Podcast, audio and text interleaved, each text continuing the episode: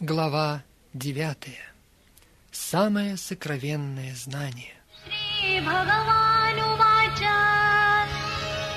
इदं तु ते गुह्यतमम् प्रवक्ष्याम्यनसूयवे ज्ञानं विज्ञानसहितम् यज्ञात्वा मोक्ष्यसे शुभात् राजविद्या राजगुह्यम् पवित्रमिदमुत्तमम् प्रत्यक्षावगमम् धर्मम् सुसुखम् कर्तुमव्ययम्। अश्रद्धधानपुरुषः धर्मस्य परन्तप अप्राप्य माम् निवर्तन्ते मृत्युसंसारवत्मनि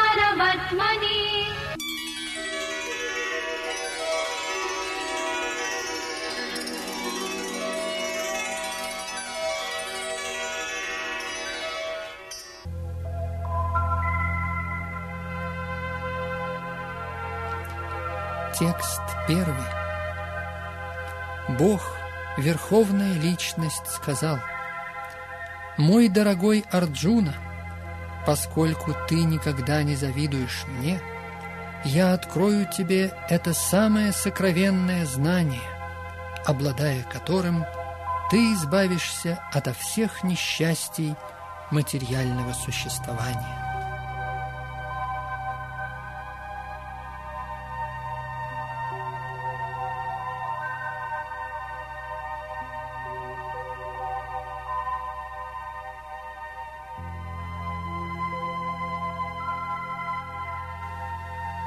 Комментарий. По мере того, как преданный Кришной все больше слушает о Всевышнем Господе, на него постепенно не сходит просветление. Этот процесс слушания рекомендуется в Шримад Бхагаватам. Там говорится, слова Верховной Личности Бога полны внутренней силы, и эту силу можно постичь, если вопросы, касающиеся Всевышнего Господа, обсуждаются в кругу его преданных. Достичь такого знания невозможно в общении с академическими учеными и абстрактными теоретиками, ибо это знание постигается духовно. Преданные Господа постоянно заняты служением Всевышнему, который понимает склад ума и искренность каждого отдельного человека, занятого осознанием Кришны, и дает ему разум – чтобы он мог понять науку о Кришне в общении с преданными. Беседы о Кришне обладают большой силой, и если человек имеет счастливую возможность такого общения и старается усвоить это знание, то он обязательно будет прогрессировать в духовном осознании. Господь Кришна, чтобы воодушевить Арджуну на все более и более преданное служение Ему – в девятой главе говорит на самые сокровенные темы. Самое начало Бхагавадгиты, первая глава, является в большей или меньшей степени введением к остальной части книги. Духовное знание, описываемое во второй и в третьей главах, называется сокровенным. Вопросы, обсуждаемые в седьмой и в восьмой главах, специально посвящены преданному служению Господу – и поскольку они приносят просветление в сознании Кришны, их называют еще более сокровенными. Вопросы, изложенные в девятой главе, связаны с самой чистой преданной любовью, поэтому тема этой главы называется «самой сокровенной». Тот, кто обладает самым сокровенным знанием о Кришне, естественно находится в трансцендентном положении – и у него нет более привязанности к материальному существованию, хотя он и находится в материальном мире. В Бхакти Расамрита Синдху говорится, что хотя имеющий искреннее желание любовно служить Всевышнему Господу обусловлен материальным существованием, его следует считать освобожденным. Аналогично мы находим в 10 главе Бхагавадгиты, что такой человек уже достиг освобождения. Uh...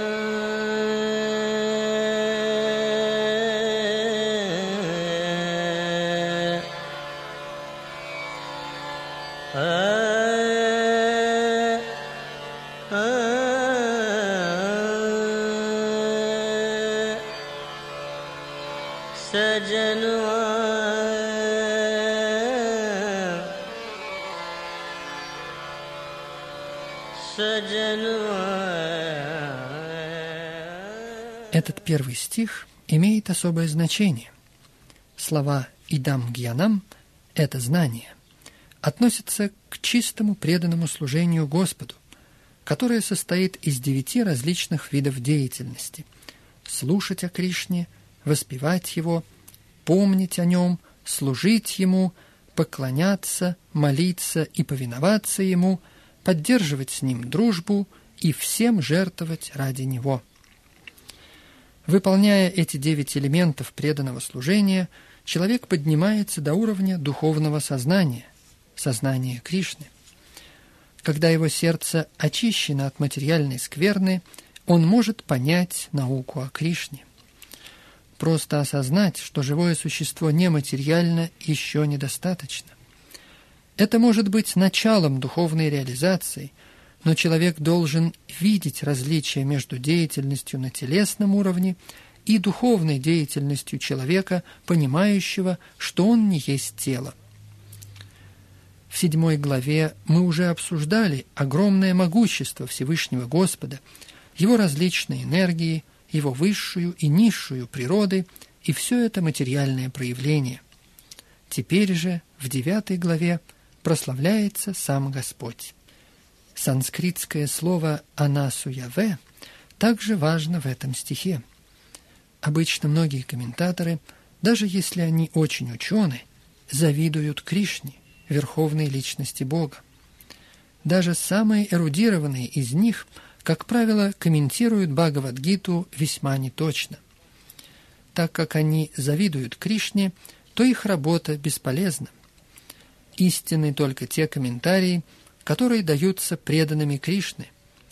Никто не может объяснить Бхагавадгиту или дать совершенное знание Кришне, если он завидует ему. Тот, кто критикует Кришну, не зная его, просто глупец. Поэтому таких комментариев следует тщательно избегать. Для того, кто понимает, что Кришна есть верховная личность Господа, чистая и трансцендентная, эти главы будут весьма полезны.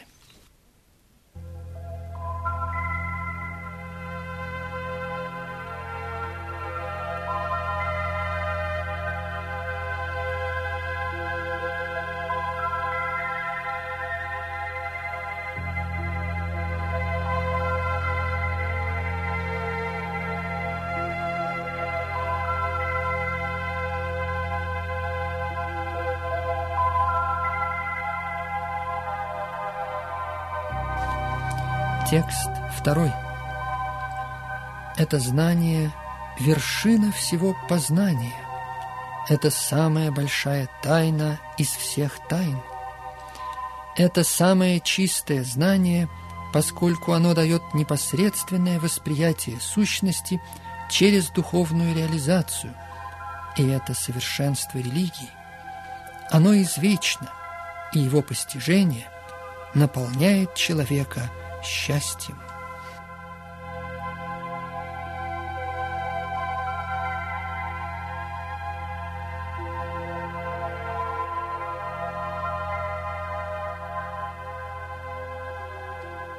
Комментарий. Эта глава Бхагавадгиты называется «Вершиной знания», поскольку в ней суть всех ранее изложенных теорий и философий. В Индии есть семь основных философов – Гаутама, Канада, Капила, Ягьявалкья, Сандилья, Вайшванара и, наконец, Вьясадева, автор Веданта-сутры. Таким образом, нет недостатка в философском трансцендентном знании. Однако Господь говорит, что девятая глава – это вершина, суть всего знания, которое может быть подчерпнуто из вет – и других философских источников. Оно самое сокровенное, потому что включает понимание различия между душой и телом, и вершина всего сокровенного знания – преданное служение Господу. Обычно люди не обладают этим сокровенным знанием, но лишь знанием внешним. В рамках обычного образовательного процесса изучается много разных предметов – политика, социология, физика, химия, математика, астрономия, технические науки и так далее. По всему миру имеется большое число научных учреждений, существует множество солидных университетов, но, к сожалению, нет ни одного университета или другого заведения, где бы преподавалась наука о душе. Тем не менее, душа – самая важная часть тела, если бы не было души, то тело потеряло бы ценность. Все люди придают большое значение потребностям тела, не заботясь о душе, дающей телу жизнь. Бхагавадгита, особенно начиная со второй главы, подчеркивает важность души. В самом начале Господь говорит, что это тело бренно, тогда как душа нетленна. Эта сокровенная часть знания означает, что душа и тело не одно и то же. Природа души неизменна, неразрушима и вечна. Но это еще не дает положительной информации о душе. Иногда люди находятся под впечатлением, что душа отлична от тела, но когда тело заканчивает существование или душа освобождается из него, она остается в пустоте – и становится безличной. В действительности это не так. Как может душа, столь активная в теле, стать совершенно пассивной после освобождения из него? Душа всегда активна. Если она вечна, то она вечно активна, и ее деятельность в духовном царстве – это самая сокровенная часть духовного знания. Деятельность души – описанное здесь, является вершиной познания, самой сокровенной частью всего знания.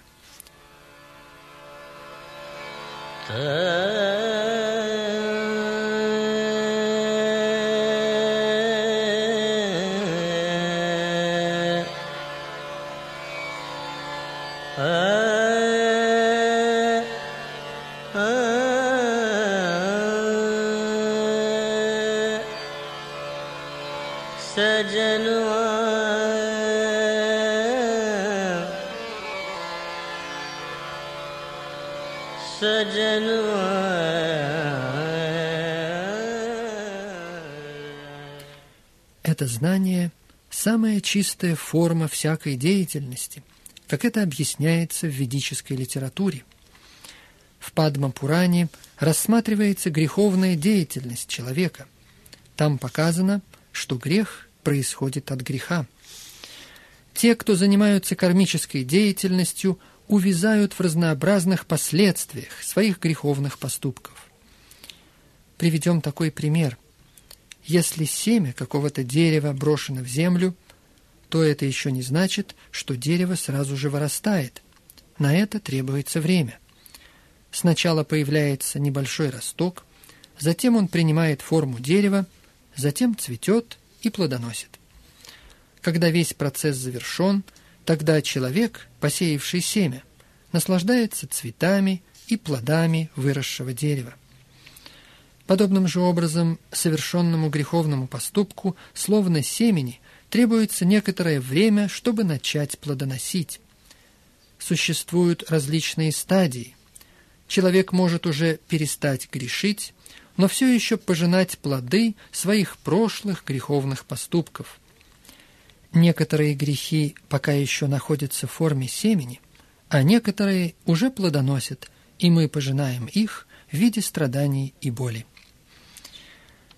Как это объясняется в 28 стихе 7 главы, человек, который избавился от последствий своих греховных поступков и целиком занялся благочестивой деятельностью, освободясь от двойственности материального мира – посвящает себя преданному служению Верховной Личности Бога Кришне. Другими словами, люди, занятые преданным служением Всевышнему Господу, уже не испытывают никаких последствий. Это подтверждается в Падма-Пуране. Для тех, кто преданно служит Верховной Личности Господа, все кармические последствия, созрели ли они, или существуют в форме ростка, или в форме семени, постепенно исчезают.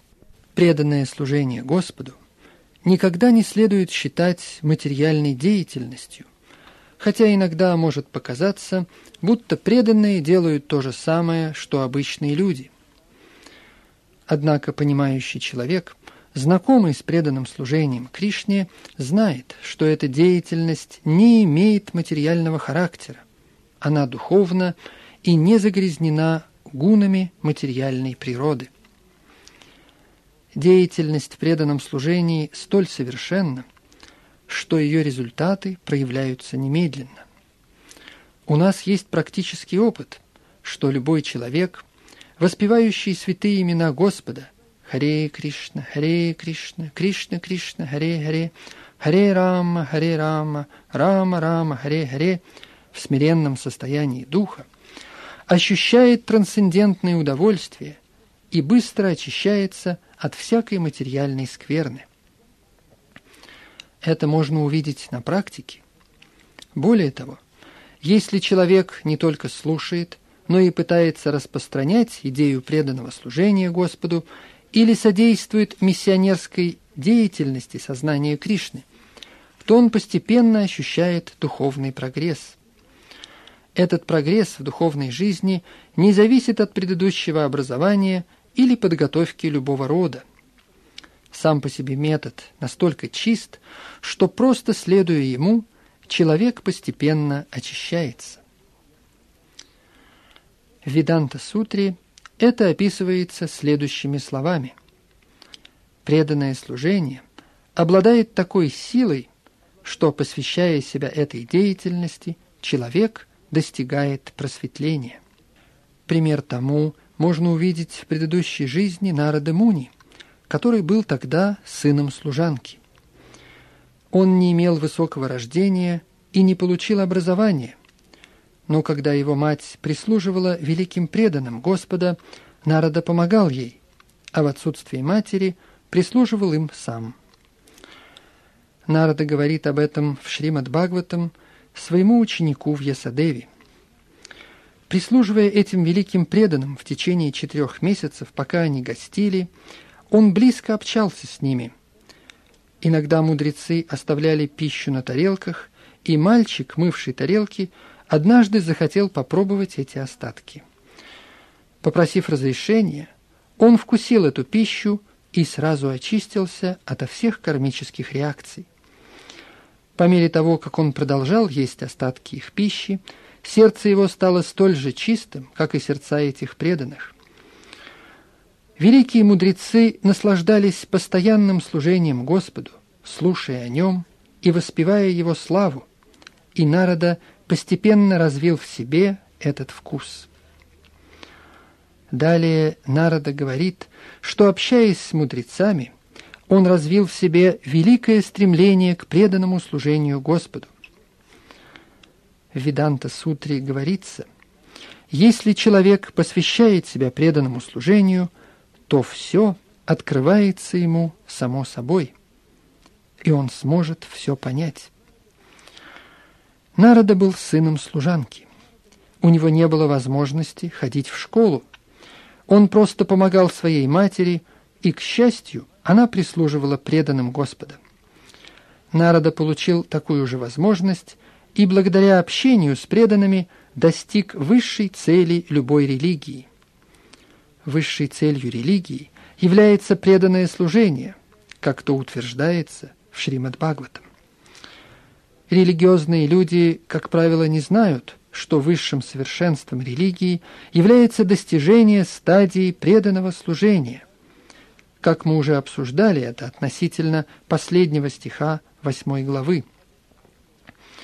Обычно для самореализации требуется ведическое знание.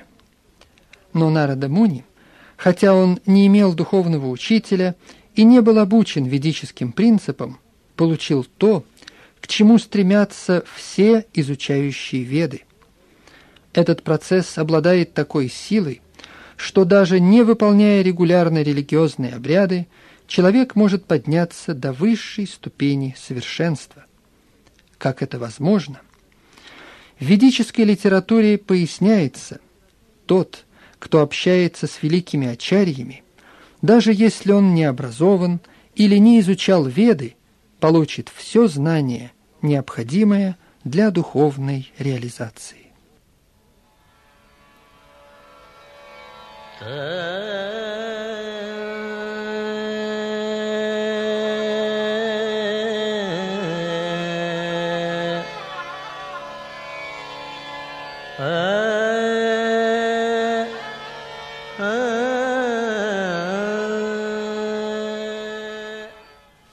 Процесс преданного служения Господу исполнен радости. Почему?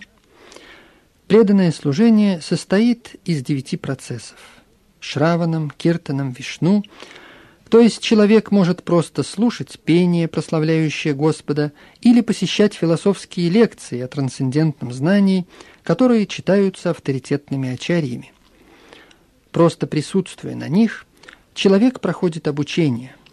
Кроме того, он может вкушать остатки пищи, предложенной Господу, приятные и вкусные блюда. В любом случае, преданное служение приносит радость. Человек может преданно служить Господу даже в самых бедных условиях. Господь говорит «Патрам пушпам палам тоям». Он готов принять от преданного любое подношение – листок, цветок, плод или просто воду. Любой человек, независимо от его социального положения, в любом месте на этой планете может предложить Господу все эти блюда. Эти подношения будут приняты, если предложены с любовью и преданностью. В истории есть много тому примеров. Вкусив листья туласи, предложенные подобным образом лотосным стопам Господа, великие мудрецы Кумары стали чистыми преданными – Поэтому процесс преданного служения очень приятен, и ему можно следовать в радостном настроении. Господь принимает только любовь, с которой ему приносят различные подношения. Здесь говорится, что преданное служение Господу существует вечно. Но философы Майявади утверждают другое. Они иногда обращаются к так называемому преданному служению – но считают, что должны продолжать его, лишь пока не достигнут освобождения. Достигнув его, они сливаются с Господом в одно целое. Такое временное служение не считается чистым. Истинное преданное служение продолжается даже после освобождения.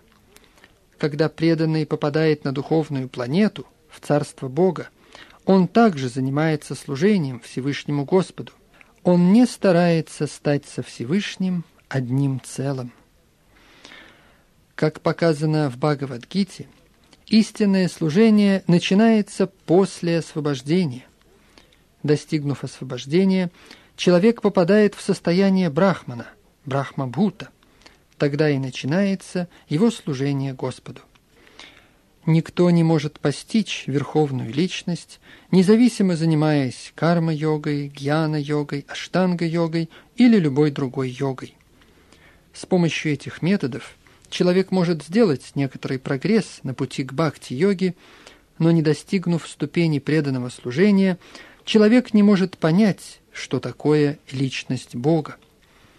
В Шримад Бхагаватам также подтверждается – что, следуя путем преданного служения, человек очищается. В особенности, слушая Шримад Бхагаватам или Бхагавадгиту от реализованных душ, он сможет понять науку о Кришне, науку о Боге. Когда сердце человека очищается от всего наносного, он понимает, что есть Бог. Таким образом, процесс преданного служения – то есть сознание Кришны, есть вершина всего сокровенного знания. Это самая чистая форма религии, и она осуществляется с радостью, безо всяких трудностей. Поэтому человек должен принять ее.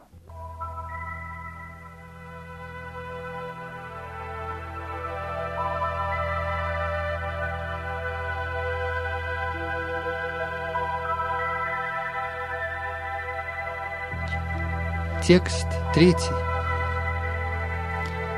«О победитель врагов! Тот, кто не имеет веры в преданное служение, не может достичь меня. Он снова возвращается к рождению и смерти в этом материальном мире».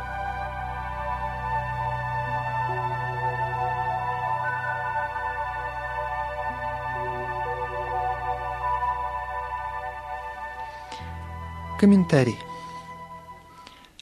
Неверующие не могут следовать процессу преданного служения. Таков смысл этого стиха. Вера создается в общении с преданными Господа. Несчастные люди, даже выслушав все доказательства ведической литературы от великих личностей, все равно не имеют веры в Бога. Они сомневаются – и не могут обрести стабильности в преданном служении Господу. Таким образом, вера – это самый важный фактор прогресса в сознании Кришны. В читании Чаритамрити говорится, что вера – это есть полная убежденность, что просто служа Всевышнему Господу Кришне, человек может достичь полного совершенства. В Шримад Бхагаватам говорится, Вода, орошая корень дерева, благотворно действует на ветви и листья дерева. Пища, попавшая в желудок, вызывает удовлетворение чувств во всем теле. И точно так же трансцендентное служение Всевышнему Господу приводит к тому, что все полубоги и все живые существа оказываются удовлетворены. Поэтому, прочитав Бхагавадгиту, нужно сразу же прийти к заключению Гиты, отказаться ото всех других занятий и обратиться к служению Господу Кришне, верховной личности Бога. Убежденность в такой философии и есть вера. Становление веры – это есть процесс сознания Кришны. Существует три класса людей, осознающих Кришну – к третьему классу относятся те, у кого нет веры. Даже если они формально заняты в служении Господу, они все равно не могут достичь высшей стадии совершенства. Скорее всего, через некоторое время они сойдут с этого пути. Они, может быть, и начинают служить Кришне, но из-за того, что у них нет полной убежденности и веры, им очень трудно оставаться в сознании Кришны. В нашей миссионерской деятельности мы встречаемся с такими случаями, когда люди приходят в сознание Кришны, имея какие-то скрытые мотивы. Но как только они улучшат свое положение, они отказываются от служения Господу и опять возвращаются к старому. Только благодаря вере человек может развивать свое сознание Кришны. Что касается развития веры – то тот, кто хорошо знает литературу, посвященную преданному служению, и достиг стадии непоколебимой веры, относится к первому классу обладающих сознанием Кришны. Ко второму классу относятся те, кто не очень хорошо разбираются в священных писаниях, но кто сами по себе имеют твердую веру в то, что Кришна-бхакти, то есть служение Кришне, является наилучшим – и они с верой следуют этому пути. Поэтому они выше людей третьего класса, которые не обладают совершенным знанием Писаний и твердой верой. Однако, благодаря общению с преданными и по своей простоте, они пытаются следовать по пути преданного служения. Люди этого класса подвержены падению, в отличие от верующих второго и особенно первого класса принадлежащие к первому классу, непременно достигнут высшей ступени совершенства. Что касается людей, обладающих сознанием Кришны третьего класса, то они, несмотря на веру в то, что преданное служение есть благо, еще не обладают подлинным знанием о Кришне, которое можно получить из таких источников, как Шримад Бхагаватам и Бхагавадгита – Иной раз эти люди проявляют склонность карма-йоги и гьяна-йоги, а иногда они впадают в тоску и беспокойство. Но однако, когда увлечение карма-йогой и гьяна-йогой проходит, они становятся преданными первого или второго класса. Вера в Кришну также подразделяется на три уровня, которые описаны в Шримад Бхагаватам. Привязанность первого порядка, второго или третьего. Но для тех, у кого нет веры, даже после того, как они услышали о Кришне и о совершенстве преданного служения, кто думают, что это всего лишь преувеличение, для них этот путь очень труден, даже если они внешне и заняты преданным служением. У них очень мало надежды достичь совершенства. Таким образом, вера очень важна для преданного служения Господу.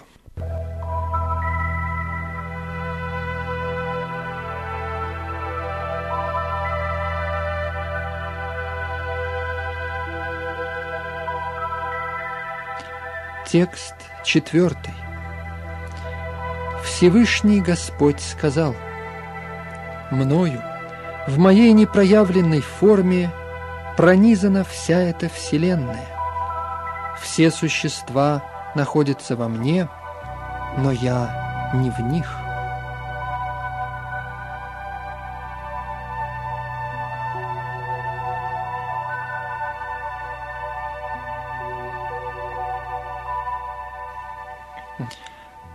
Комментарий. Верховная личность Бога непостижим посредством грубых материальных чувств. В Бхакти Расамрита Синдху говорится «Имя, слава, игры и развлечения Всевышнего Господа Кришны невозможно понять с помощью грубых материальных чувств. Это открывается только тому, кто занят преданным служением – под соответствующим руководством. В Брахма-самхите говорится, если развить в себе чувство трансцендентной любви ко Всевышнему Господу Гавинди, то можно постоянно видеть его как внутри, так и вне себя. Таким образом, для общей массы людей он невидим. Здесь говорится, что его нельзя воспринять посредством материальных чувств – несмотря на то, что он всепроникающий и вездесущ. И все-таки, хотя мы и не можем его видеть, все пребывает в нем.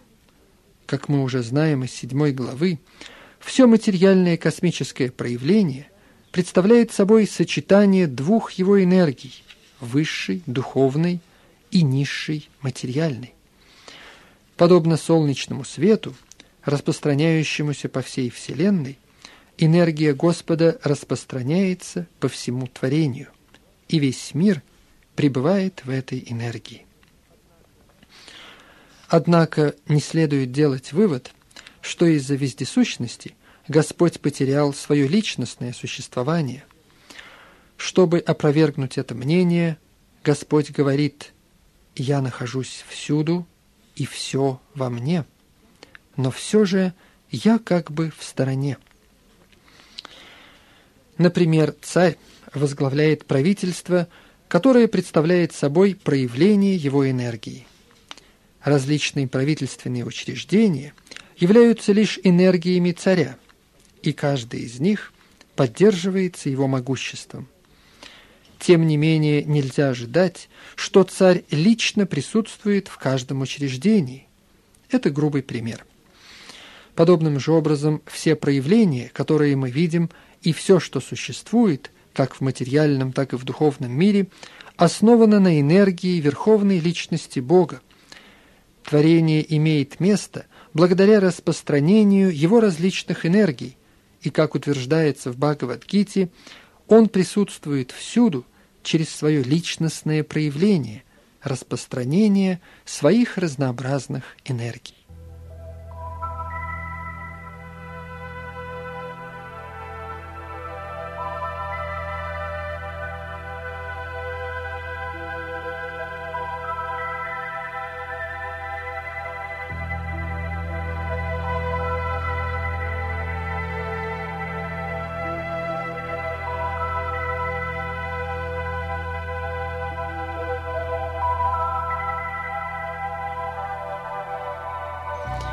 Текст пятый.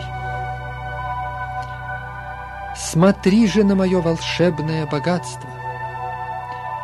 Хотя я поддерживаю все живые существа, И хотя я повсюду, но все сотворенное не покоится во мне. Я не принадлежу к этому космическому проявлению, ибо я сам источник творения.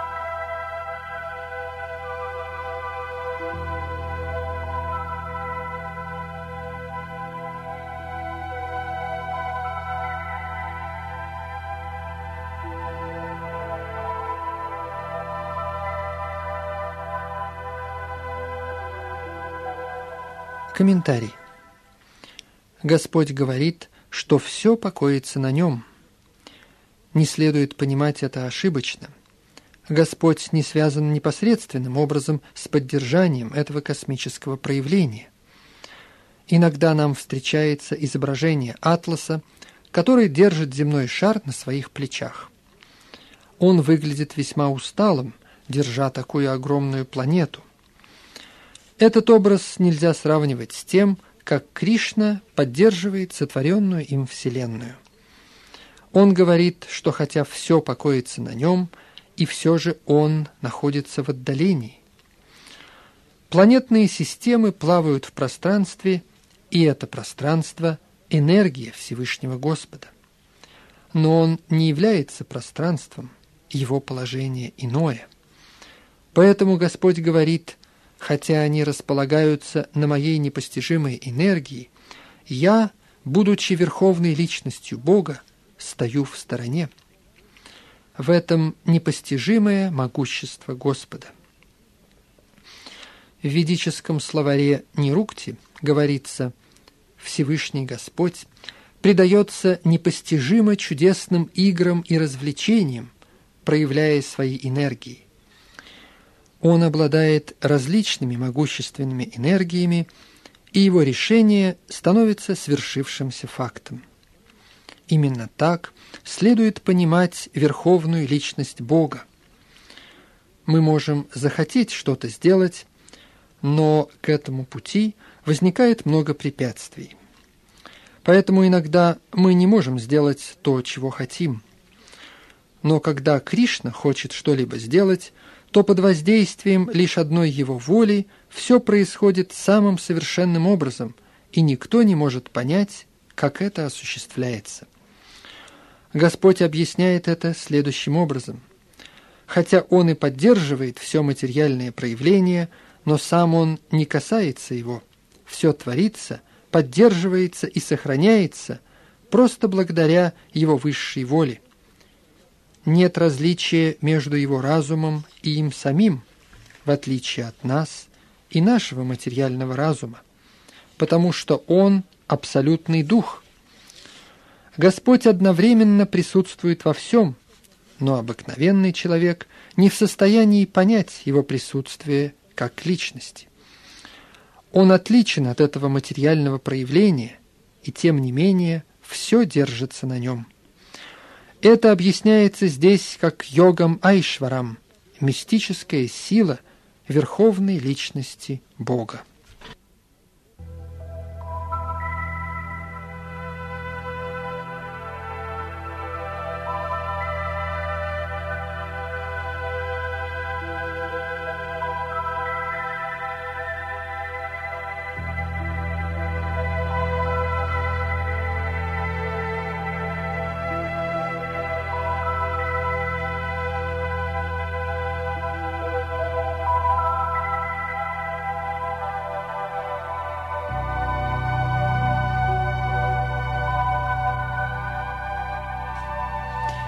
Текст шестой. Как могучий ветер дует повсюду, оставаясь всегда в пространстве, так и все сотворенные существа всегда находятся во мне.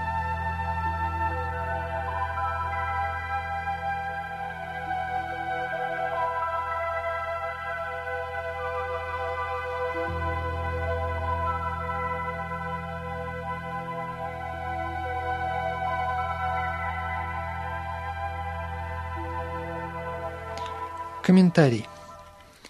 Для обычного человека почти непостижимо, каким образом огромное материальное творение существует во Всевышнем Господе. но Господь дает пример, который помогает нам это понять. Небо, возможно, наибольшее проявление, доступное нашему пониманию. И в этом небе ветер или воздух – наибольшие проявления в космическом пространстве. Движение воздуха влияет на движение всего остального. Но хотя ветер могуч, он все же существует в пределах неба. Подобным же образом все изумительные космические проявления существуют по высшей воле Бога, и все они подчинены Ему. Как мы зачастую говорим, и травинка не шелохнется, если верховная личность Господа того не пожелает. Итак, все движется по Его воле, по Его воле все творится, сохраняется и уничтожается, и все же Он стоит в стороне от всего, как небо отстранено от движения ветра. В Упанишадах говорится «Ветер дует из страха перед Всевышним Господом. В соответствии с высочайшим повелением, под наблюдением Верховной Личности, Луна, Солнце и другие великие планеты совершают свое движение. В Брахма-самхите говорится «Солнце является глазом Всевышнего Господа, и оно наделено могучим свойством распространять тепло и свет. И все же оно движется по своей орбите согласно приказу и высшей воле Гавинды. Итак, в ведической литературе мы можем найти тому подтверждение, что все это материальное проявление, представляющееся нам чудесным и непостижимым, находится в полной власти Верховной Личности Господа – это будет объясняться в последующих стихах настоящей главы.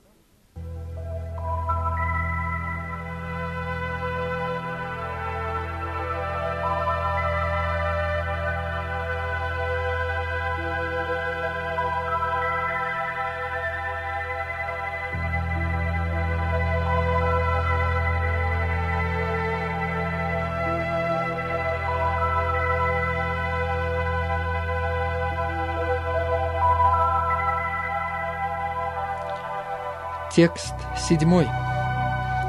«О сын Кунти!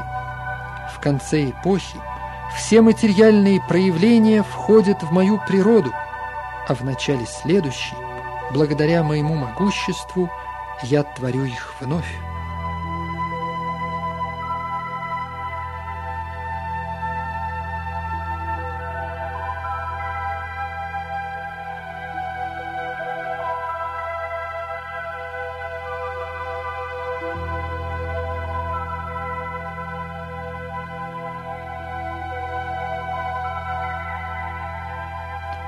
Комментарий.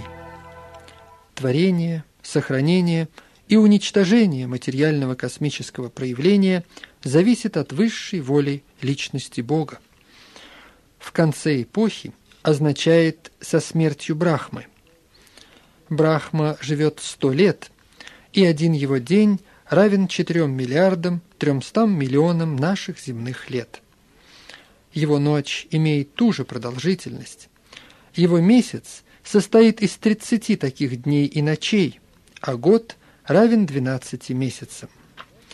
Через каждые 100 таких лет, когда Брахма умирает, происходит уничтожение Вселенной. Это означает, что энергия, проявленная Всевышним Господом, опять возвращается в Него. Затем, когда бывает необходимо вновь проявить этот космический мир, все происходит по воле Всевышнего Господа. Ведический афоризм гласит «Хотя я один, но я стану многим». Чандогья Упанишат. Господь распространяет себя через эту материальную энергию, и все космическое творение вновь проявляется.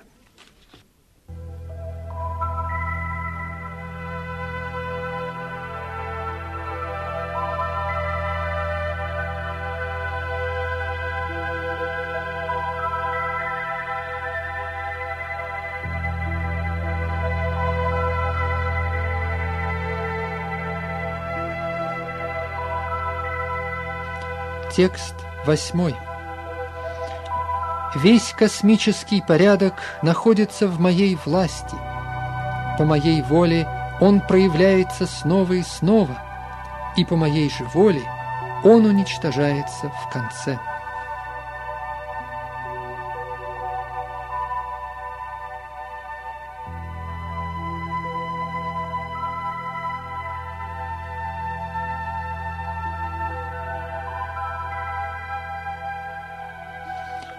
Комментарий. Эта материя – проявление низшей энергии Верховной Личности Бога. Это уже объяснялось несколько раз. При творении материальная энергия высвобождается как махаттатва, в которую Господь входит как его первая пуруша-инкарнация – Маха-Вишну. Он покоится в причинном океане – и выдыхает бесчисленное множество вселенных. В каждую вселенную Господь снова входит, как Гарбадакшая Вишну. Далее Господь проявляет себя как Ширадакшая Вишну, и этот Вишну входит во все, даже в мельчайшие атомы. Каждая вселенная творится таким образом. Что касается живых существ, то они наполняют эту материальную природу в зависимости от их прошлых деяний и занимают различные положения. Так начинается деятельность этого материального мира. Деятельность различных видов живых существ начинается с самого первого момента сотворения. Неверно, что все возникает в результате эволюции. Разные виды живых существ творятся сразу – вместе со всей Вселенной. Люди, животные, звери и птицы – все творится одновременно, ибо желания, которые живые существа имели в момент прошлого уничтожения, вновь проявляются. Здесь ясно утверждается, что живые существа не имеют ничего общего с этим процессом. Положение, в котором они находились в прошлой жизни, в период прошлого творения, проявляется снова – и все это осуществляется лишь по его воле. В этом непостижимое могущество Верховной Личности Господа. Но после творения различных видов жизни он уже никак не связан с ними. Творение осуществляется для того, чтобы дать возможность проявиться различным наклонностям живых существ, и поэтому после акта творения Господь уже в него не вмешивается.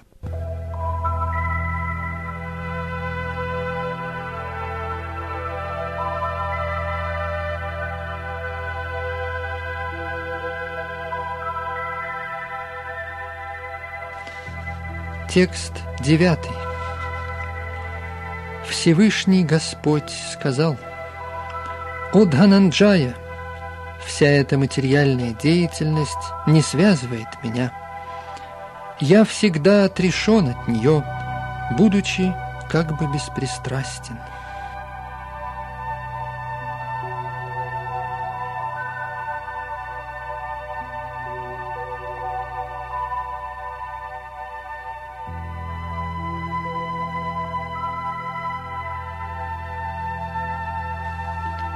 Комментарий. Материальная деятельность выполняется его различными энергиями. Господь всегда нейтрален по отношению к материальной деятельности сотворенного им мира.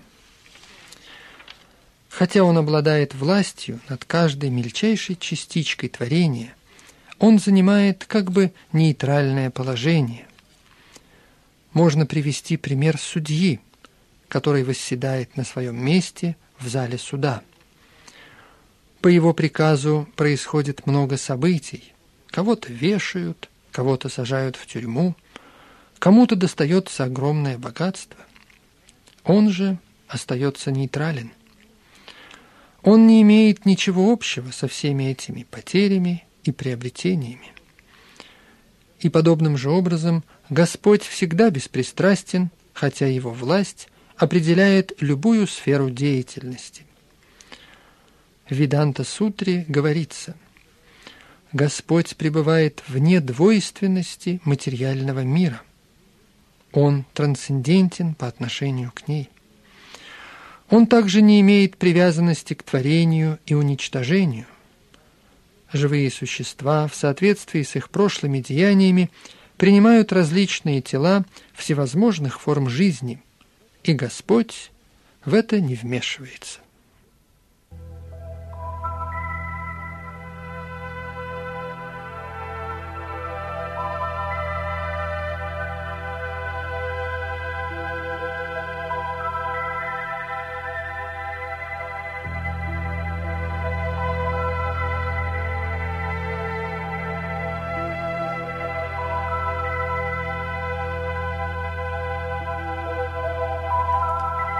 Текст 10. О сын Кунти! Эта материальная природа – одна из моих энергий, работает по моим предписаниям, производя на свет все движущиеся и неподвижные создания.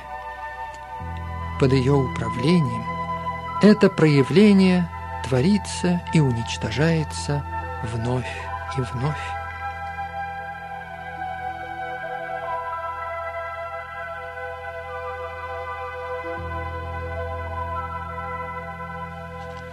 Комментарий.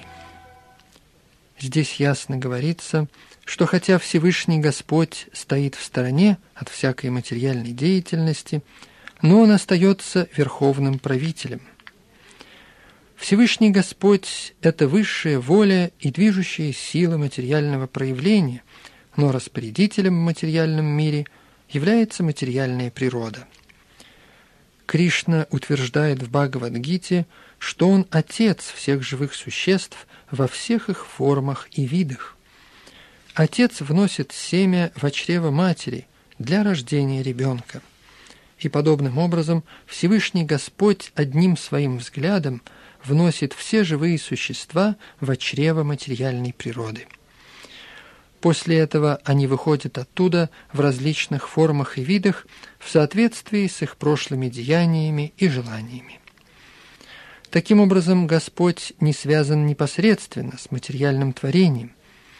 Он просто бросает взгляд на материальную природу, от чего она приходит в движение, и все немедленно сотворяется. Тем самым он осуществляет некоторую деятельность, однако непосредственно он никак не связан с проявлением материального мира. В Смрити приводится такой пример – если перед человеком находится благоухающий цветок, то аромат его воспринимается обонянием человека, хотя цветок и обоняние отделены друг от друга. Подобная связь существует между материальным миром и верховной личностью Бога. В действительности он не имеет ничего общего с этим материальным миром, но он творит его своим взглядом и повелевает им. Из всего этого можно заключить, что материальная природа без надзора верховной личности Бога не может существовать, и все же Всевышний Господь отделен от всякой материальной деятельности.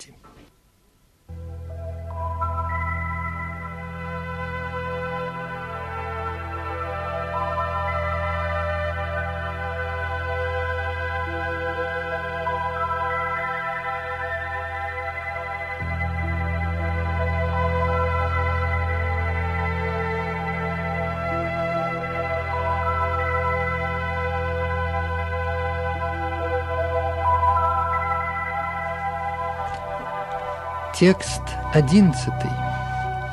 Глупцы смеются надо мной, когда я не схожу в человеческом облике. Они не знают моей трансцендентной природы Всевышнего Господа, владыки всего сущего.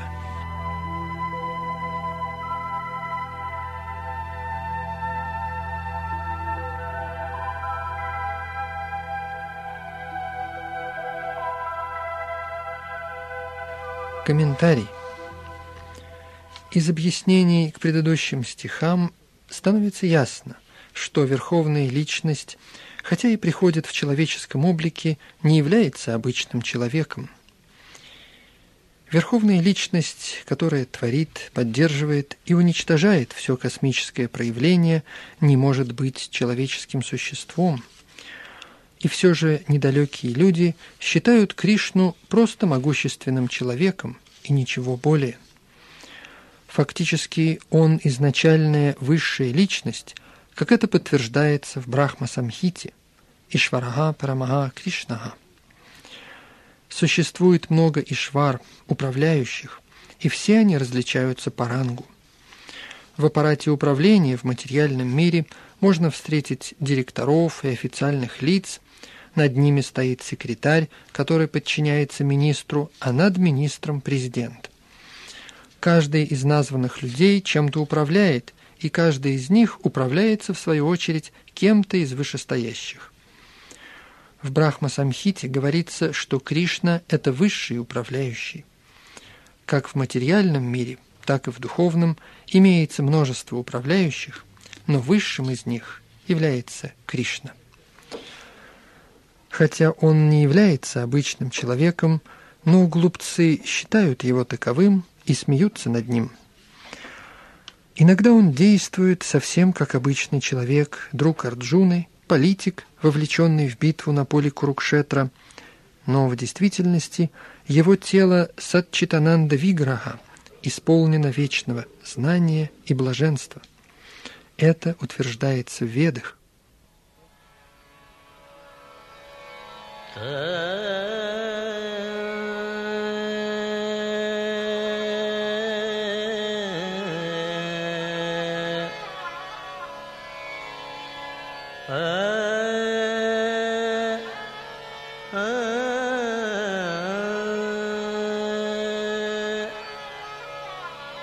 सजनु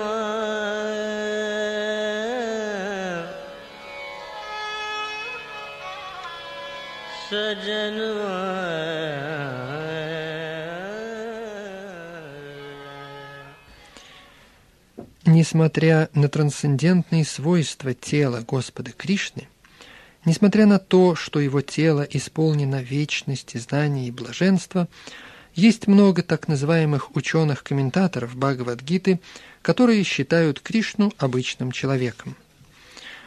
Конечно, он может быть выдающимся ученым благодаря какой-то благочестивой деятельности в прошлой жизни, но его понимание таково, что Кришна всего лишь обычный человек.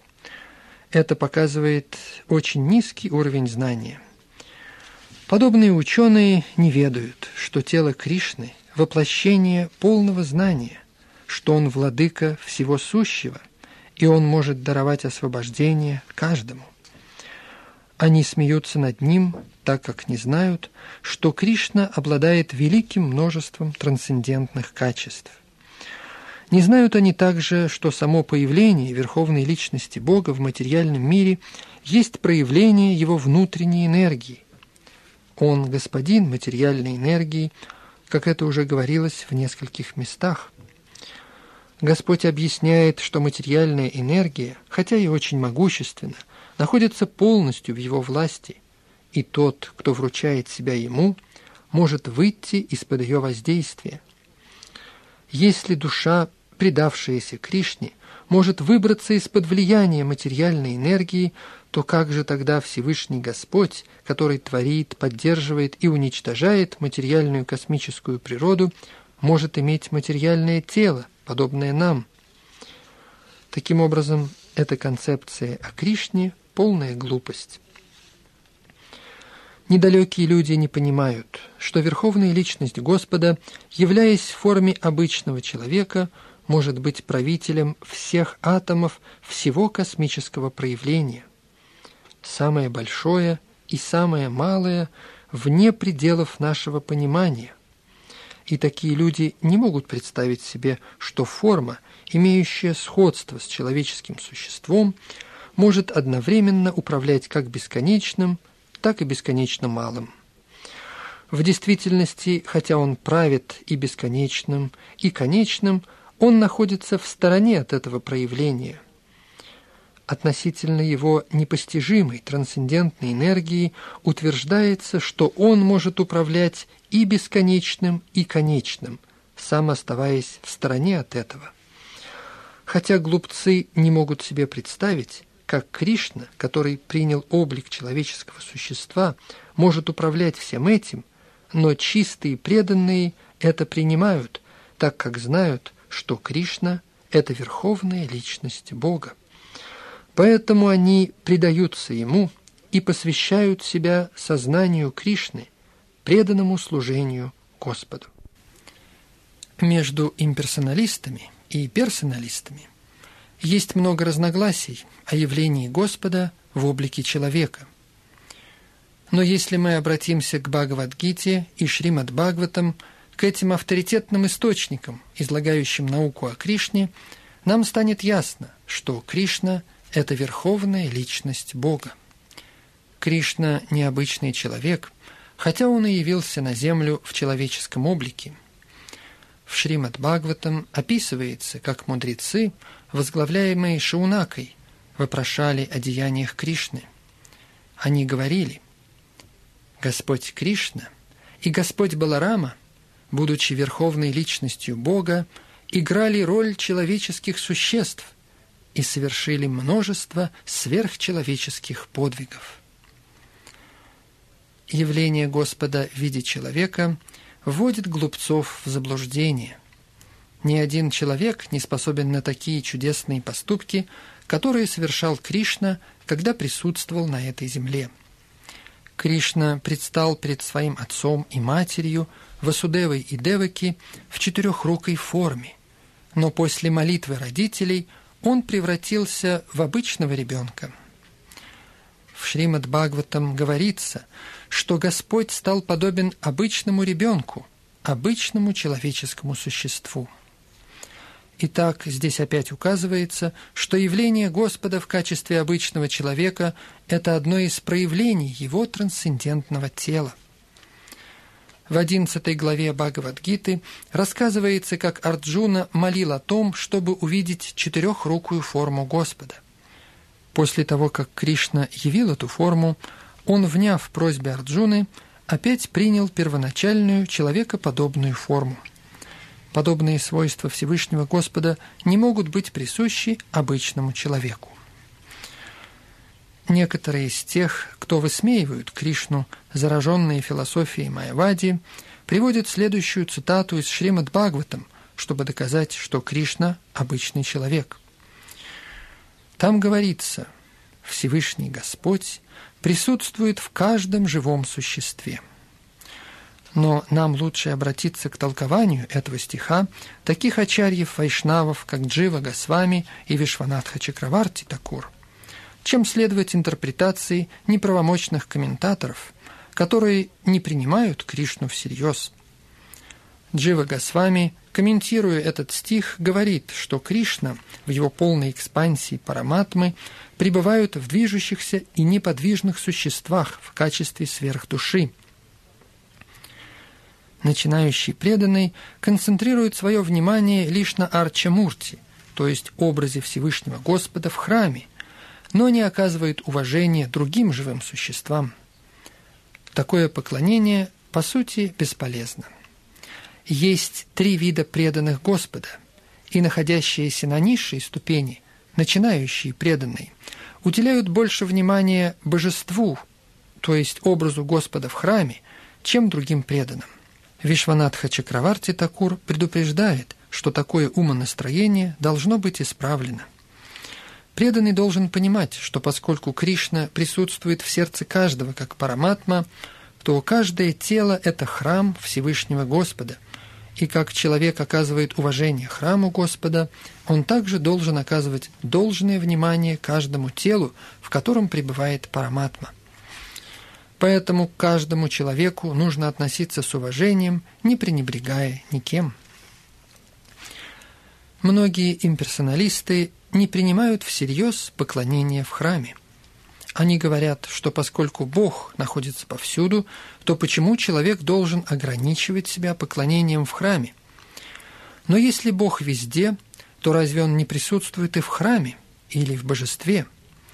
Спор имперсоналистов и персоналистов – может продолжаться вечно, но совершенный преданный будучи в сознании Кришны, знает, что хотя Кришна есть верховная личность, он вездесущ. Это подтверждается и в Брахма-самхите. Хотя его личная обитель – Галока Вриндавана, и он всегда пребывает там, все же при помощи проявления своих энергий и благодаря своей полной экспансии он пребывает повсюду, во всех частях материального и духовного творений.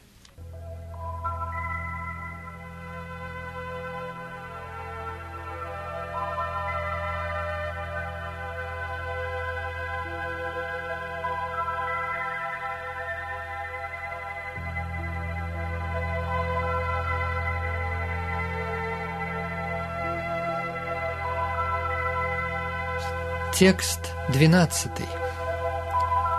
Те, кто сбиты с толку демоническими и атеистическими взглядами, пребывают в иллюзии.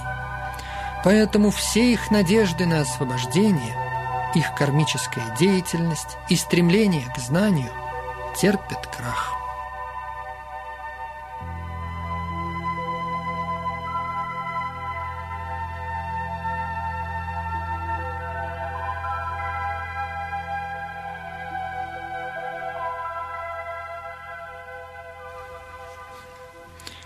Есть много преданных, считающих, что они обладают сознанием Кришны и преданно служат Ему.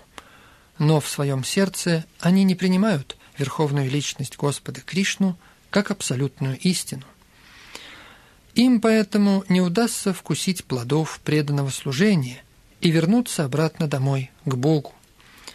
Подобно этому те, кто заняты религиозной деятельностью ради выгоды и рассчитывают освободиться из материального плена – также не достигнут успеха, потому что не принимают всерьез верховную личность Господа Кришну. Другими словами, люди, высмеивающие Кришну, демоничны или атеистичны. Как это описывается в седьмой главе Бхагавадгиты, такие демоны, неверующие, никогда не смогут предаться Кришне. Поэтому их умственные спекуляции, при помощи которых они хотят добраться до абсолютной истины – приводит к ложному заключению, что, по сути, Кришна – это обычный человек. Такие люди считают, что человеческое тело покрыто материальной природой, и как только человек освобождается от этого материального покрытия, исчезает его различие с Богом. Такая попытка объединить себя с Кришной обречена на неудачу, так как она в корне неверна атеистическое и демоническое развитие духовного знания – это напрасная трата сил. Таков смысл этого стиха. Для таких людей знания, приведенные в ведической литературе, Веданта-сутре и Упанишадах, бесполезно.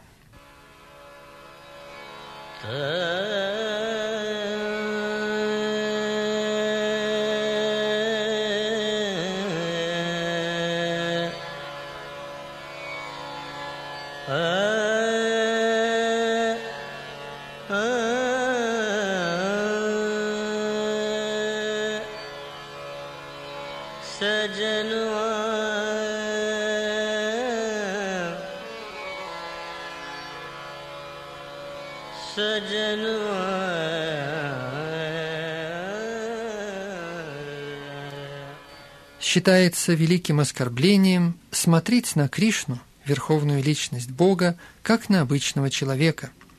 Те, кто так поступают, несомненно находятся в заблуждении, так как не могут понять вечную форму Кришны. В Брихат Вишну Смрити ясно говорится, «Тот, кто считает тело Кришны материальным, не должен проводить никаких обрядов и действий, приводимых в Писаниях. И если кому-либо случится увидеть лицо такого человека, ему следует тотчас же совершить омовение в Ганге, чтобы очиститься.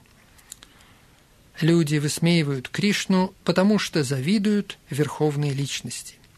Им суждено вновь и вновь рождаться в формах жизни безбожной и демонической природы.